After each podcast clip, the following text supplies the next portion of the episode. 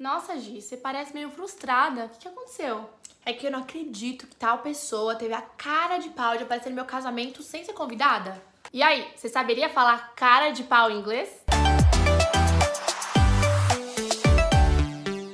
Hey guys, aqui é a Vi E aqui é a Gi. e nós somos as gêmeas do inglês. teachers especialistas em descomplicar o inglês pra você falar de uma vez por todas. E aí, você saberia como falar isso em inglês?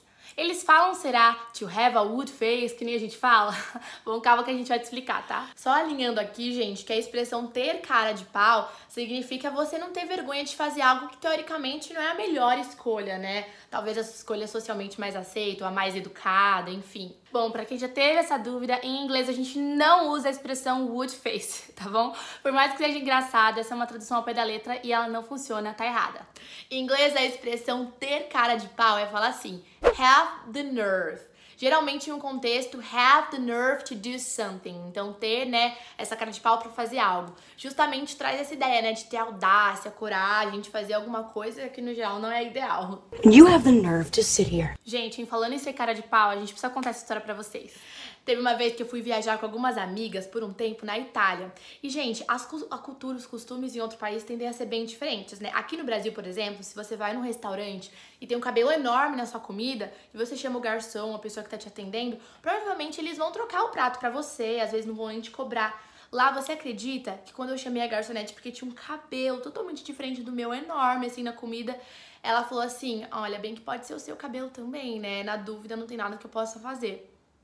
Eu fiquei, jura? Como assim? Ela teve a cara de pau de vir me acusar que o cabelo era meu.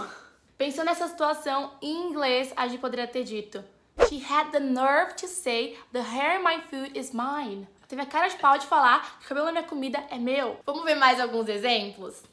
Can you believe he had the nerve to ask for a raise on his first day of work? Você acredita que ele teve a cara de pau de pedir um aumento no primeiro dia do trabalho? I don't have the nerve to show up at the business meeting half an hour late. Eu não tenho a cara de pau de aparecer na reunião, na reunião de negócios de trabalho meia hora atrasada. You have the nerve to use that term? Finalizar, conta pra gente nos comentários, então, uma situação onde você ou alguém teve a cara de pau de fazer algo muito ousado, tá bom? Porque aqui é hashtag aprende aplica. Então tente escrever em inglês o máximo que você conseguir. E também não se esquece de marcar aquele seu amigo ou amiga que tem costume de ser bem cara de pau em algumas situações, tá? Pra ele poder aprender como é que ele se descreve em inglês. Já deixa o like nesse vídeo, tá bom? Que é super importante pra gente. Se você não é inscrito no nosso canal no YouTube, se inscreve. Se não segue a gente no Instagram, também já segue. E a gente se vê no próximo. Até o próximo. Take care.